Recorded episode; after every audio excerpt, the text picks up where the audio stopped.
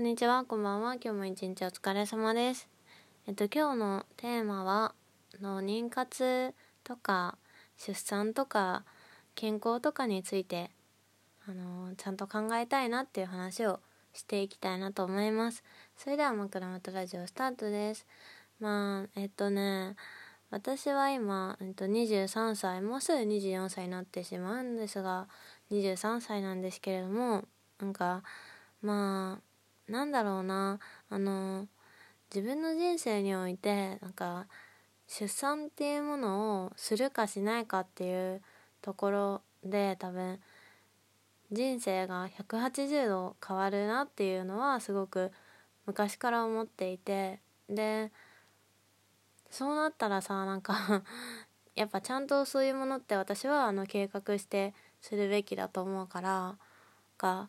いろいろ考えても自分の将来やりたいこと仕事とか結婚はするのかとかまあそのことを考えていてでふと、まあ、実際ねわかんないけどその私はあのラッキーなことにというかまああの女性として生まれてで今のところ体も健康で多分妊娠することができるから自分の血を持った一人の人間を自分の体から生み出すことができるっていうまあなんかその権利を与えられてる大げさに言うとね。だからそれってすごく素晴らしいことだからなんか経験しておくべきことなのかなとかそれがなんか多分すごく自分の人生を豊かにするんだろうなっていうことはね思ってるんだけどでもなんだろうなあのやっぱりその人生が180度変わるっていうのはすごく大きいことでで一人の人間を育てるっていうのはすごく責任のあることじゃないですか。だから正直私はだから今のところ本当に全く自信がないのでそういう一人の人間に影響を及ぼすみたいなことに自信がないので、まあ、当面は考えられないですけど、まあ、なんだ将来的にねそうやってあのー、子供が産みたいってもし思った時にねあのー、できるのかどうかっていうのはねすごくあの考えておきたいなと思って調べてみたんですよ。そのなんだろうあの女性の年齢と妊娠率の割合みたいなものをであるサイトで見てるとその、まあ、正常なあの妊娠っていうのはその半年間の間にがちゃんとね子作りをしようと思ってしてと半年に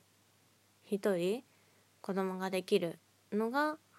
正常な妊娠らしくって。だから1年間子作りしても、えっと、子供が、えっと、できなかったらそれは不妊の可能性があるっていうデータがあって、まあ、それはもう不妊の定義として決まってるらしいんですけどその1年で不妊っていうのは。それで見てみるとその20代の、えっと、22歳前後の女性の妊娠率が1位だとすると30歳から34歳の女性はそれが0.6に落ちるんですって。で100%のパーセンテージで見るとえっ、ー、と女性、えっと、20代の女性が20代前半の女性が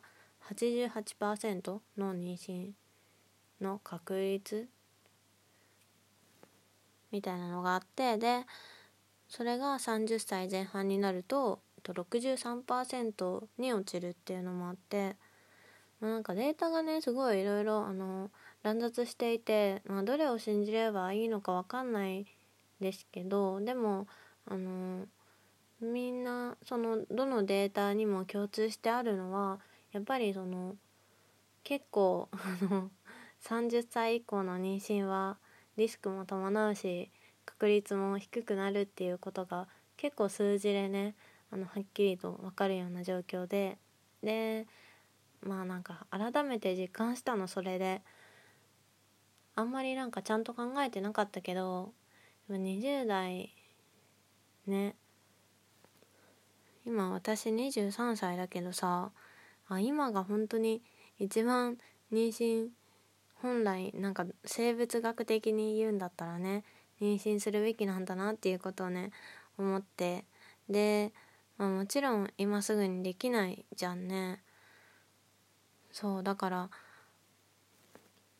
もし自分が子供を産むことになったら30歳以降とか、まあ、その前後になるのかなって思うけどなんかそういうのをやっぱりあの知っておかないといけないなって思ってなんかだから30ぐらいになって、まあ、子供できるだろうと思って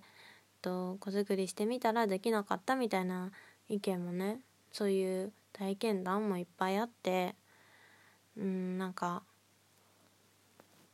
まあ本当に分かんないんだけど私が子供を持つ方法っていうのは自分で産まなくってもできることでは一応あって、まあ、養子をもらうとかねそういうこともできるしねだからうんでもなんだろうやっぱり自分の体でから生み出すという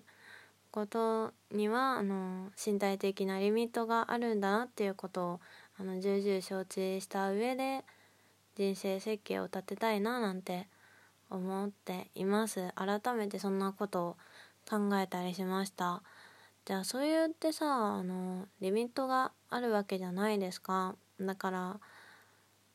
うーんそのもし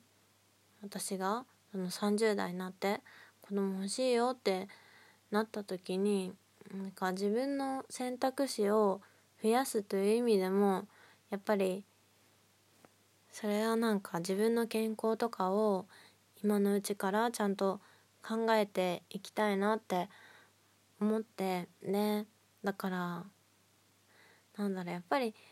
多分30代になったらもしかしたら家族が自分の家庭ができてるかもしれないしなんか今から自分の健康に気遣う先を見据えて健康を気遣うっていうことは多分自分にとってはもちろんその自分の家族になる人とかまあ今のあの両親とかお姉ちゃんとかにもとってもなんかできることの一つだなって思ったりとかしてでだからね本当にあの2020年からはあの健康をもうちょっと意識しようって思いました。うん。なんかね私すごくあの体重の変動とかが激しいんですよ。でツイッターとかでもちょっと話したことあるけどなんか1年間で普通に5キロとか全然変動するの。